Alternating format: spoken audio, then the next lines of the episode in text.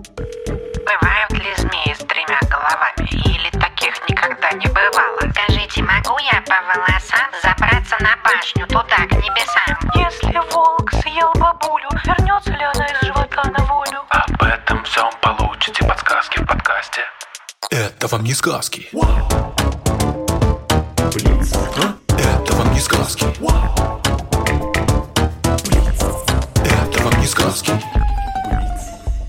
Ну что, всем привет! И с Новым годом! С прошедшим Новым годом всех! Привет! Как твое праздничное настроение, Степ? Идеально. Прекрасно. А у нас э, по случаю праздника сегодня гость. Да, но не совсем обычный, потому что если у нас гость, то многие могут догадаться, что это Блиц. Но Блиц у нас обычно с участниками нашей команды, правда? Правда. Но мы уже поговорили и с нашим редактором Асей Тереховой, и с нашим звукорежиссером Димой Гудничевым. Да, еще у нас был э, наш композитор э, Михаил Соробьянов. А, еще у нас был наш шифровщик Кирилл Гликман. И еще наш фактчекер Михаил Трунин. Да. Так что все члены команды у нас закончились на этом. Да. Но не закончились... э, Члены команды Гусь-Гуся. Точно. И сегодня у нас в гостях, очень волнительно, Барабанную дробь, пожалуйста. а, шеф-редактор «Гусь-Гуся» Аня Шур. И она же э, ведущая другого подкаста «Гусь-Гуся» «Экспекта Патроном». Всем привет. Я очень рада, что у вас такая маленькая команда, что она так быстро кончилась, и теперь я тоже могу поучаствовать в своем любимом подкасте. Спасибо за приглашение. Ну, давай, э, Аня, для того, чтобы, может быть, не все слушатели «Это вам не сказок» знакомы с «Экспекта Патроном», поэтому ты можешь в двух словах рассказать, про что это? Э, Да, но на самом деле это смешно. Отчасти экспекта патроном это вам не сказки, они как будто даже немножко связаны. То есть я могу себе представить, что человек, который немножко вырос из этого мне сказок, как бы плавно перейдет к прослушиванию экспекта патроном, потому что мы с моей соведущей Аней Красильщик тоже разговариваем про книжки и тоже задаем к ним вопросы. Но только если у вас вопросы такие про мир вокруг, да, и про то, может ли реально там произойти то, что в сказке, то у нас вопросы про то, может ли книжка как-то помочь в реальном мире. То есть, например, мы такой задаем вопрос, что делать, если тебя бесит младший брат, ну или там сестра? И пытаемся найти ответ, например, в книжке «Хроники Нарнии». Класс. Ну вот, собственно, у вас же тоже вот сейчас были «Хроники Нарнии», и там вы разговаривали про вечную зиму. А вот у нас «Хроники Нарнии» не про вечную зиму, а про отношения братьев и сестер. Так что, по сути, мы не так далеки друг от друга. Двоюродные. Двоюродные подкасты, да. Да, ну и, собственно, у нас, кстати, название тоже на «э». Ты, кстати, знаешь, что оно значит? Знаю. Ваш подкаст так называется, потому что вы считаете, что книга — это такой патронус, который помогает в трудных ситуациях. Экспекта патроном — это заклинание, которым призывается этот вот защитник. Гарри Поттере. ты с нами согласен или нет? Я об этом не задумывался. Если подумать, то, наверное, я с вами согласен. Хорошо, Степ, это сейчас был правильный ответ. А то, если бы ты сказал, что со мной не согласен... Меня бы уже тут не было. Поскольку у нас сегодня, получается, первый выпуск в новом году, а мы в прошлом году забыли подвести итоги года, то давайте сейчас попробуем быстренько этот должок вернуть. В прошлом году мы записали почти 40 выпусков. Сумасшедшие.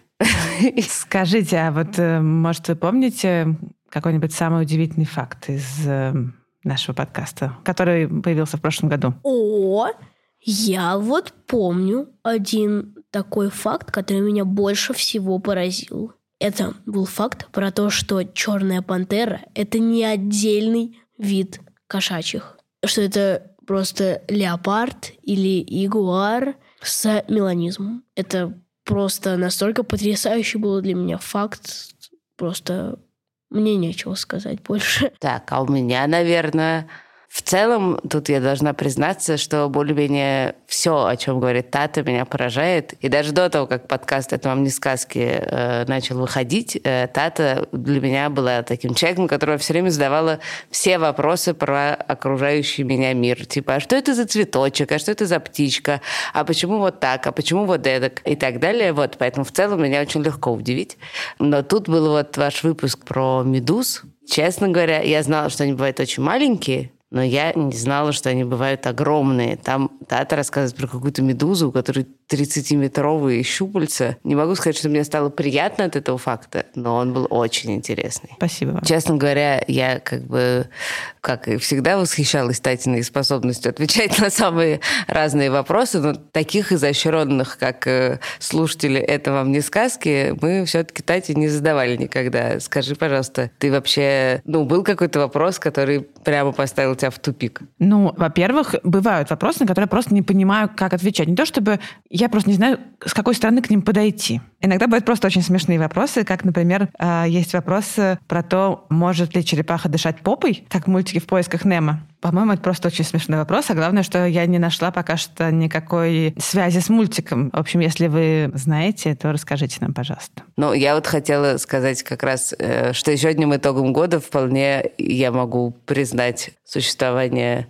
такого, как это сказать, по-русски, не знаю, как это сказать, в общем, фидбэка приложения «Гусь-гусь», то есть, когда вы пишете в приложении, там есть такая кнопочка «Связаться с редакцией», и у нас так настроено, что оно автоматически, все эти сообщения падают в один канал, который могут Почтовый видеть все. ящик. Ну, типа почтового ящика, да. Ну, в смысле, тебе когда грустно, и тебе хочется как-то отвлечься или еще что-то, ты можешь туда зайти в любое время дня и ночи и просто читать эти вопросы. Могу вам зачитать э, без имен, естественно, э, маленький кусочек. Вот, например, сейчас.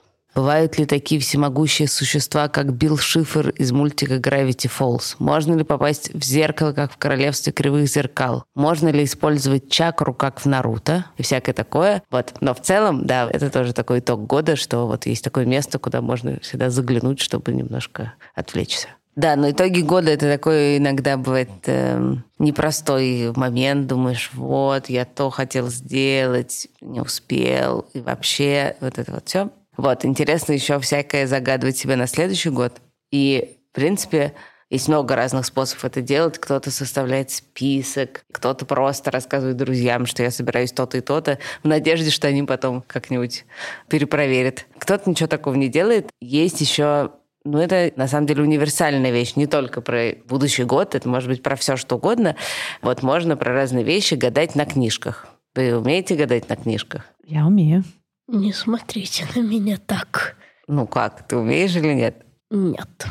И никогда не видел, как это делается? Вообще никогда. А, вот как раз у нас будет повод тебя научить. Значит, смотри, просто говоришь страницу и строчку. Строчку может быть снизу или сверху. Дальше кто-то другой, потому что самим собой не так клево, но можно и самим собой, открывает это место и читает, что получилось.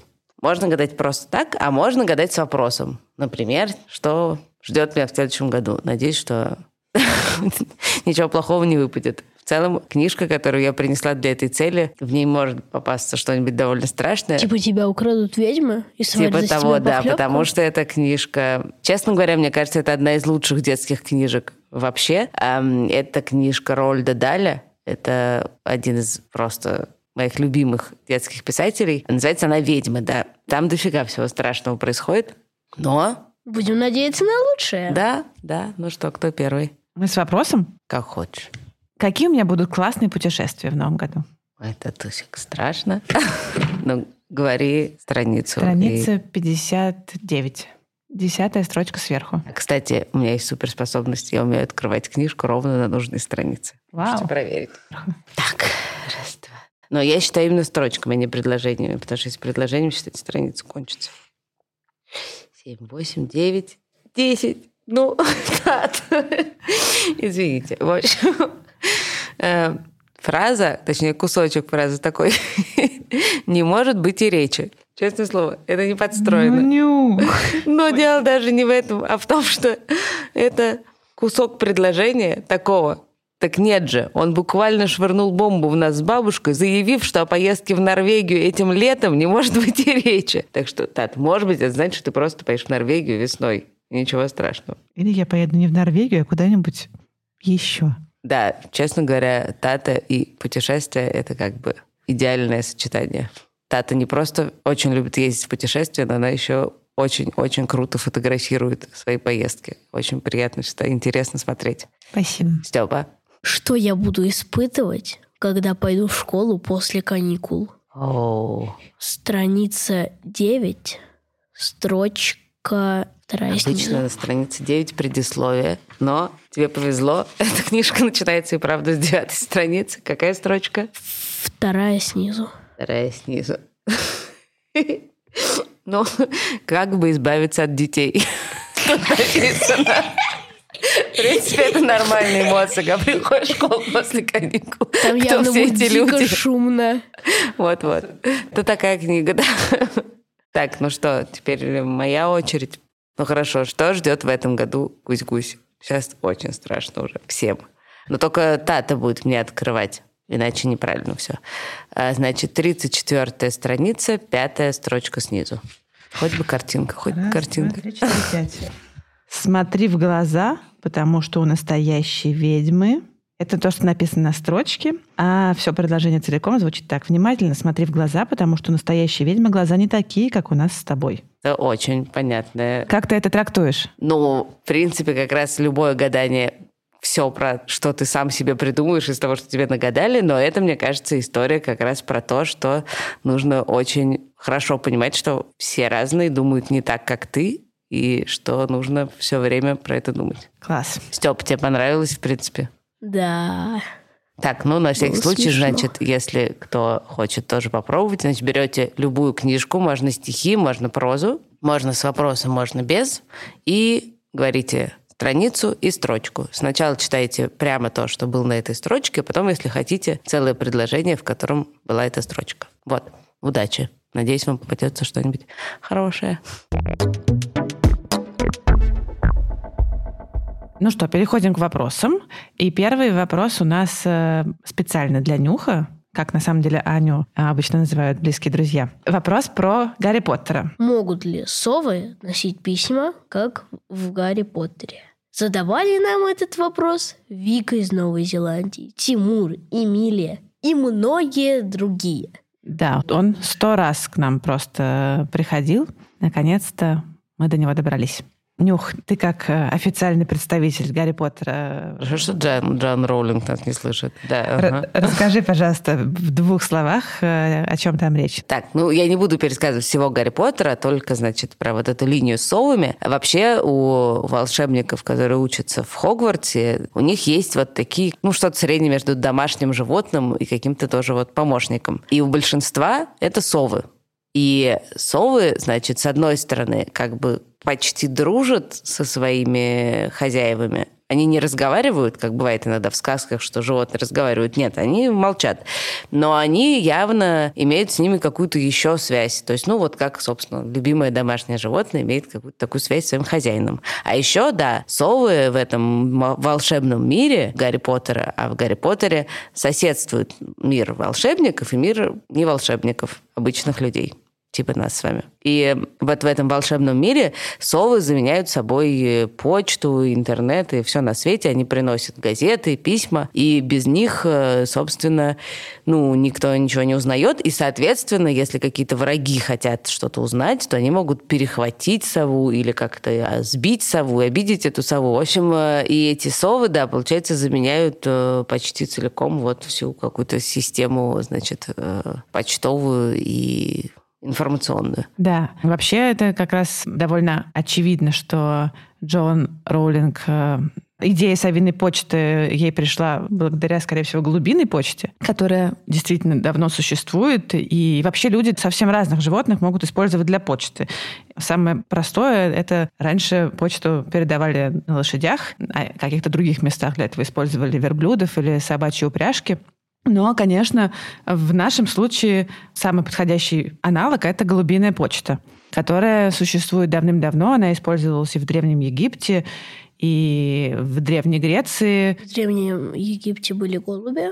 Почему нет? Не знал. Почему-то вот Степа спросил про Древний Египет. Честно говоря, я тоже не знала, что в Древней Греции использовали голубей. Вообще? Почему-то это не приходило в голову. Кстати, когда я читала про то, что древние греки использовали голубиную почту, а, мне сразу возник вопрос, про историю с марафонцем, который должен был добежать в Афины с информацией о радостном событии, о победе греков над персами. И он бежал 42 э, километра от марафона до Афин, и он, ему нужно было очень быстро добежать, чтобы сообщить радостную новость, но э, добежать-то он добежал, но передал информацию и после этого умер. И, собственно говоря, марафонская дистанция, которой бегают современные бегуны, она как раз 42 километра в память об этом событии, об этом его подвиге. Да, и поэтому не очень понятно, зачем он бежал, если можно было отправить голубя, ну, может, они не взяли с собой голубей. Ну, может быть, они не взяли с собой голубей, действительно. Про глубинную почту важно понимать, как она устроена.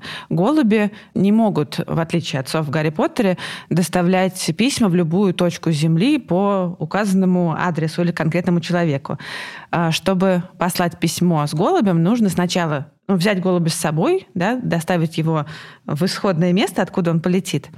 Потом взять письмо, взять голубя, их вместе привезти в то место, куда надо доставить письмо. Наоборот, его нужно а, взять с собой. Дальше, когда ты хочешь отправить письмо, ты пишешь это письмо, привязываешь к его лапке, например, а затем отпускаешь. И уже тогда этот голубь, а, благодаря своему как бы врожденной способности возвращаться домой, он везет письмо к себе домой. То есть э, этому главному главнокомандующему марафонской битвы надо было взять с собой голубя на битву, и когда бы она закончилась, он бы дал ему письмо, и тот бы отправился в Афины, потому что, типа, они бы, он бы привык, что ему туда надо возвращаться, да.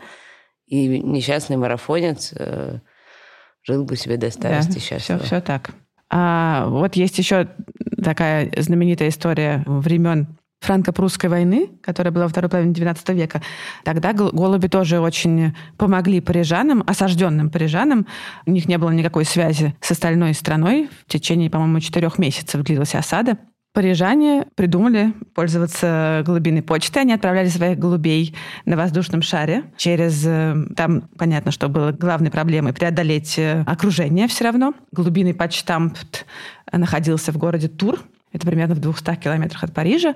В туре готовили всю корреспонденцию для Парижа, причем, поскольку голубь не очень крупная птица, и он не может нести много писем, письма эти были микроскопическими. И такие микрописьма упаковывали в специальные капсулы, которые привязывали к лапке птицы, и такую капсулу могло вместиться больше 20 микрописем. Потом этих голубей сажали на поезд и довозили до самой близкой точки безопасной к Парижу, после, откуда уже и выпускали. А в Париже был специальный почтамт, где сидели люди и расшифровывали эти микрописьма. А прусские войска, кстати, пытались тоже, как в Гарри Поттере, бороться с голубиной почтой, например, использовать ястребов. А, но, тем не менее, в основном это письма доставлялись, а благодарные парижане даже поставили голубю памятник. Так, а вот как голуби находят дорогу домой? Вообще у птиц есть, у мигрирующих птиц есть инстинкт, который помогает э,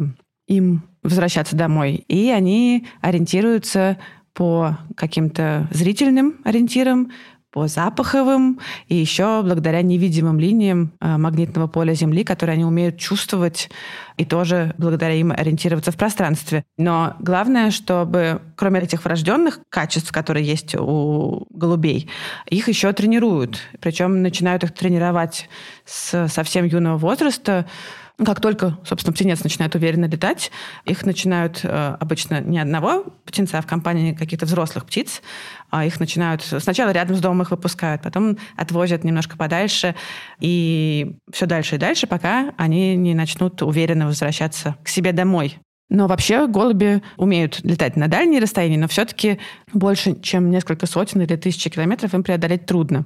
То есть их предел это где-то от Москвы до Петербурга? Ну, примерно, да. Глубинная почта, кстати, довольно быстрая, потому что голубь может лететь со скоростью примерно с такой скоростью, как едет машина, километров 70 в час.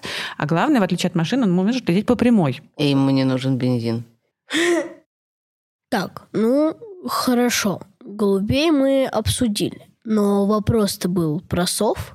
Что у них? Ну, честно сказать, думаю, что совы не могут носить письма. Иначе бы люди бы уже их тоже к этому приспособили. Но даже если бы совы можно было бы научить носить письма, то они бы, как и голуби, э, могли бы это делать только возвращаясь э, к себе домой. Гарри Поттер не мог бы отправить сову к Сириусу, а потом попросить ее вернуться обратно с ответом, причем переехав еще за это время из одного места в другое. А еще в Гарри Поттере совы носят не только письма, но и настоящие посылки. Например, кажется, Гарри при помощи совы получил свою метлу, но вот это точно нонсенс. О, да. А, но вообще, думаю, что еще, помимо того, что сову довольно трудно научить это делать, то есть э, совы вообще-то дрессируются, а, но не очень хорошо. То есть их можно научить узнавать хозяина и возвращаться на руку, но это всегда не до конца предсказуемо. Если, например, сову что-то испугает, она может э, улететь и уже тогда не вернется. А вообще держать сову это дома это целое приключение. Сразу хочу сказать, вот это очень важно, потому что после того, как вышел фильм про Гарри Поттера, насколько я знаю, совы стали очень от этого страдать, что сов нельзя держать в клетках, тем более таких маленьких, как это делают в мире Гарри Поттера. У сов очень нежное оперение, такое оно рыхлое, пушистое, и их перья по строению немножко отличаются от перьев остальных птиц. Если они бьются о клетку, это оперение страдает. Но и вообще сова большая птица, которая охотится на большой территории, и если она живет у вас дома, то вообще нужно ей выделить целую комнату. Шок. Гарри Поттер оказался злобным мучителем животных и живодером. Ну, возможно, это волшебные совы. Мы же говорим о том, что Обычные совы, скорее всего, так не, не умеют, как э, совы. Ну да, и погоди, все-таки в защиту, в защиту Гарри Поттера. Гарри Поттеру супер не повезло с родственниками, поэтому он вынужден все время держать свою буклю в клетке. А когда у волшебников нормальные какие-то родители, то этих сов в основном выпускают. Они могут вылетать и охотиться. Они не все время у них там в клетках сидят. Но, между прочим, что тоже, почему я говорю, что сове нужна отдельная комната, потому что, во-первых, не забываем, что совы, большинство сов — это ночные животные. Если ты будешь жить вместе с ней в одной комнате, то спать тебе вряд ли придется. Кроме того, совы очень любят раздирать... Лица. Нет, нет, вряд ли они будут нападать на человека, но мебель мягкая точно может пострадать. Поэтому, когда говорят о содержании сов дома, рекомендуют им выделять отдельную комнату, где строить им всякие э, места, где они могли бы посидеть. Э. Пораздирать лица. Ну, а еще совы довольно прожорливые существа, им нужно давать... Э... Лица.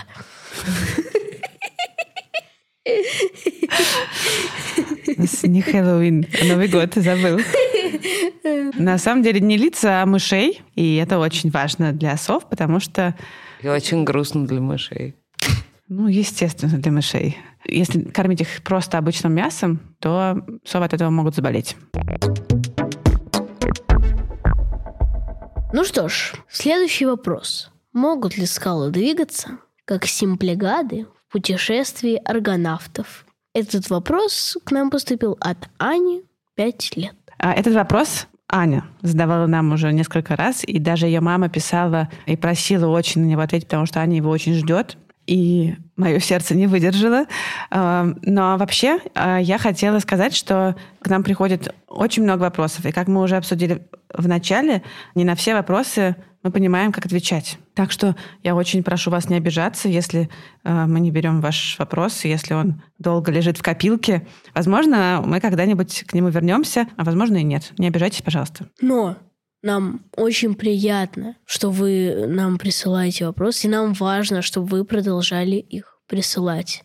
У нас в копилке уже лежит целых 800 вопросов. Да, симплигады. А симплигады — это такие сталкивающиеся скалы из мифа о путешествии аргонавтов. Аргонавты — это древнегреческие герои, которые отправились на корабле «Арго» под предводительством Есона в Колхиду за золотым руном, за шкурой... Барашка. За волшебной шкурой барашка. Во время их путешествия они встречались с миллионом разных опасностей, и у них было куча приключений.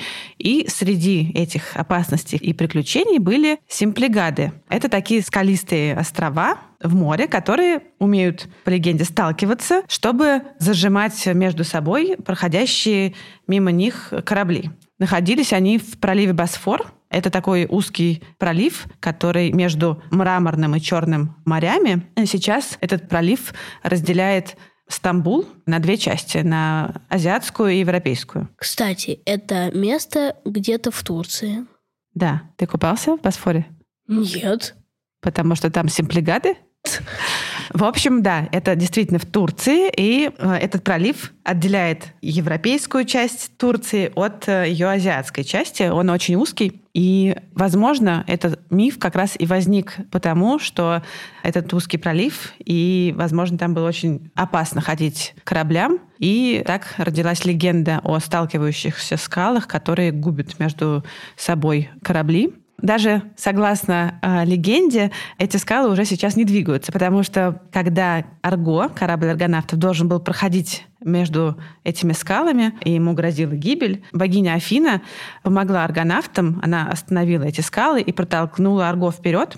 Собственно говоря, с тех пор симплигады застыли и больше не причиняют никакого вреда мореплавателям. Спасибо Афине. Они застыли открытыми. Они застыли открытыми. Так, погоди, ну это понятно. В мифе, значит, они остановились, а до этого они двигались, но ведь скалы это же типа горы. Я знаю, что горы как-то меняются. Я знаю, что там что-то происходит, какое-то движение. Кажется, тектонические плиты сдвигаются, а с ними горы. Мне кажется, что двигаются, в общем, да, в целом ты все правильно рассказал. Горы образуются, когда два куска земной коры, тектонические плиты, как ты правильно сказал, сталкиваются и начинают наползать друг на друга. Получаются такие складочки. думаю, некоторые бумажками так делали, чтобы одна бумажка на другую наползала. Да. Ну, в общем, горы умеют меняться, и пока они молодые, они растут. Молодые горы — это те, которым, например, меньше, чем 50 миллионов лет. Это просто младенцы какие-то. С точки зрения гор так и есть. Там вообще в этих молодых горах э, происходит активная внутренняя жизнь. Ну, например, там могут часто происходить землетрясения, потому что под ними продолжается движение этих самых тек- тектонических плит. Древние горы уже расти перестают, и тогда они, скорее всего, наоборот, начинают уменьшаться постепенно в размерах, потому что вот эти все внутренние процессы в них затихли, а наоборот, главную роль начинают играть внешние процессы, ну, вроде всяких выветриваний и обвалов, которые, наоборот, приводят к разрушениям гор, и они не растут, а наоборот, э, их рост начинает уменьшаться. А, И иногда даже бывает так, что ты ходишь э, по практически равнине, а, в том месте, где когда-то были горы. Хотя, все-таки я, когда готовилась э, к нашему выпуску, я обнаружила удивительный факт про гору, про которую считается, что она переехала. Причем так э, хорошенько переехала на 40 километров. Это гора Сердца, которая находится в, в Америке, в штате Вайоминг. И долгое время она была загадкой для геологов, потому что они заметили, что верхняя часть этой горы состоит из э, очень древних пород, которые почти на 300 миллионов лет старше, чем э, то, из чего сделано основание горы.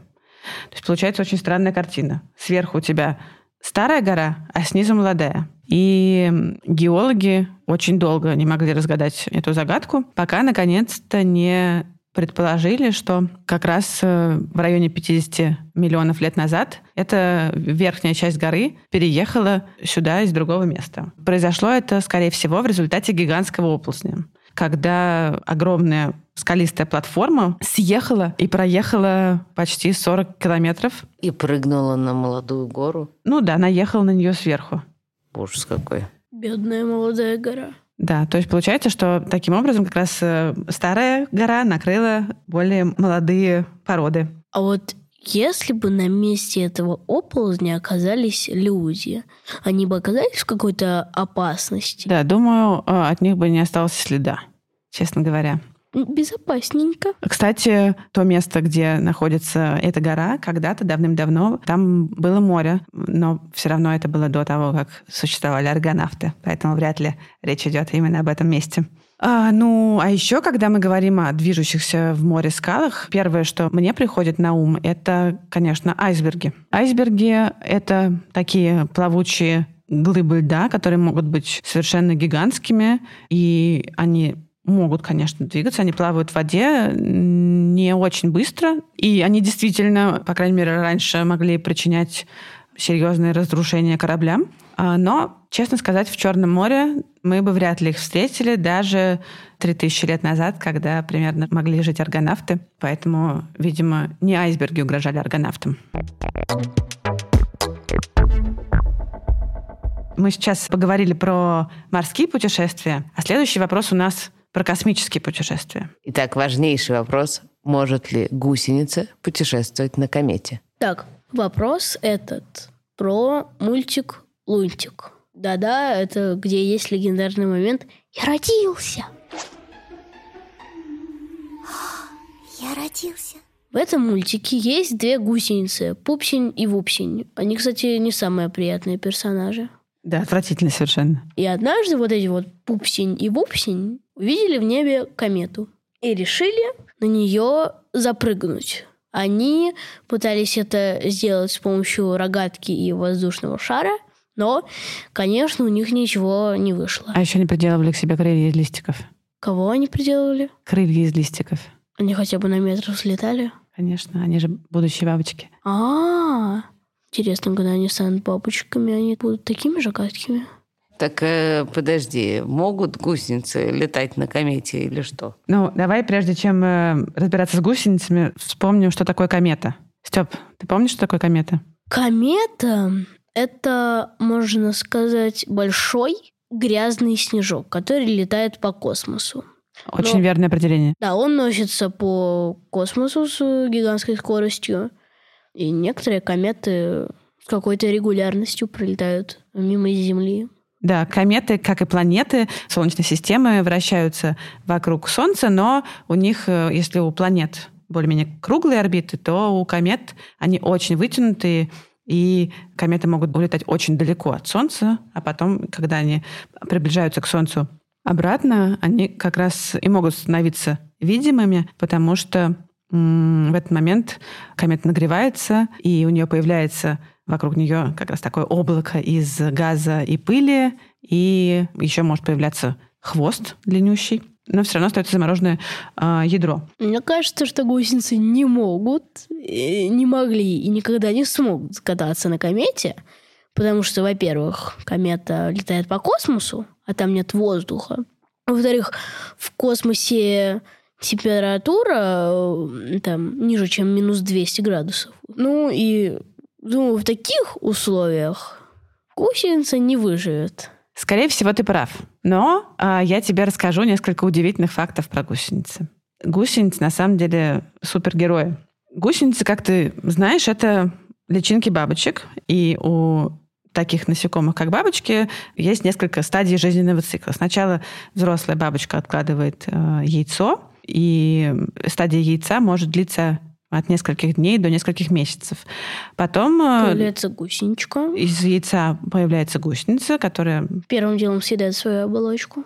именно, которая первым делом съедает свою оболочку. Потом, кажется, идет стадия куколки. Да, потом идет стадия куколки, и оттуда уже вылезают э, взрослые бабочки. Так вот, стадия гусеницы может быть очень короткой, всего несколько дней, а может длиться до нескольких лет. И иногда гусеницы э, успевают развиться довольно быстро, и за одно лето как бы бабочка проходит весь свой жизненный цикл, а иногда, особенно это бывает часто на севере, гусеницы остаются зимовать, и тогда им приходится выдерживать все равно довольно низкие температуры и впадать в зимние спячки. Но эти температуры вообще как бы ни в какое сравнение не идут с температурами космоса. А, ну, с одной стороны, да, но с другой стороны, на Земле просто нет таких температур, чтобы это можно было проверить и было бы к чему приспосабливаться. Но вот есть такая, например, гусеница, которая одна из самых северных э, бабочек, которая живет за полярным кругом.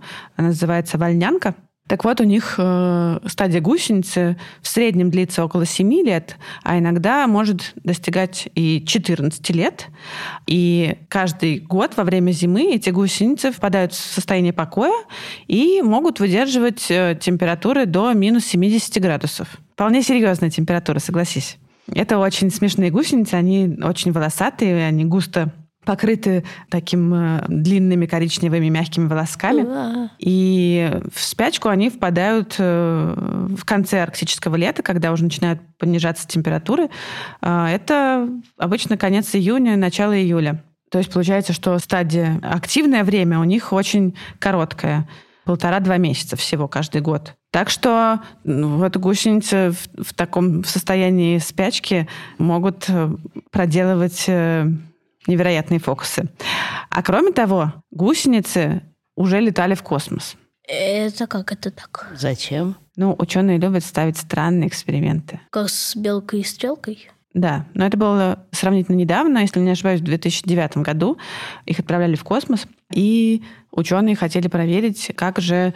Это были гусеницы бабочек-монархов, такие тропические красивые бабочки, которых довольно часто используют э, для экспериментов. Ученые хотели проверить, как, собственно говоря, изменится ли их э, жизнь, их окукливание и вылет из куколки в космосе А- в а состоянии у- невесомости. А у них там жизнь вообще не завершилась случайно в космосе? Нет, ты знаешь, э, они все это проделали, хотя оказалось, что не все прошло гладко. То есть э, в состоянии невесомости они в целом могут существовать, но им не здорово, потому что, например, если обычно они вылезают из куколки за 3-4 минуты, то в космосе им понадобилось в пять раз больше времени на это. Кроме того, у них были какие-то сложности с прикреплением куколки к поверхности, как вот когда они окукливаются, им нужно подвеситься за э, куда-то. Повеситься. С этим тоже были проблемы. А потом, когда они вылезли из куколки, одна из трех бабочек э, не смогла правильно расправить крылья. И ученые сделали вывод, что для этих бабочек очень важную роль играет гравитация. То есть им важно чувствовать э, землю под ногами, если так можно сказать. Одобряю. То есть пупсень и вупсень вполне могли бы оказаться в космосе, но не вернуться здоровыми. Это точно. Но, по крайней мере, на Международной космической станции точно могли бы. Возможно, для этого им нужно иметь какие-то специальные связи в НАСА. У, неплохо. Ну что, на этом мы заканчиваем наш первый выпуск в 2022 году. И мы благодарим всю нашу прекрасную команду. Мы благодарим редактора Асю Терехову, звукорежиссера Диму Гудничева, композитора Михаила Соробьянова, фактчекера Михаила Трунина, расшифровщика Кирилла Гликмана и специального гостя Анну Шур, то есть меня. Очень-очень благодарим. Вот, ну а если честно, то я действительно очень благодарна, что меня позвали. Это ужасно интересно за вами наблюдать и в этом участвовать. Спасибо. Напоминаю, что лучше всего этот подкаст слушать в приложении «Гусь-гусь» нашим любимым, но также его можно слушать на разных платформах, просто там выпуски появляются на две недели позже, чем для подписчиков «Гусь-гуся». Спасибо. Всем пока и с Новым годом!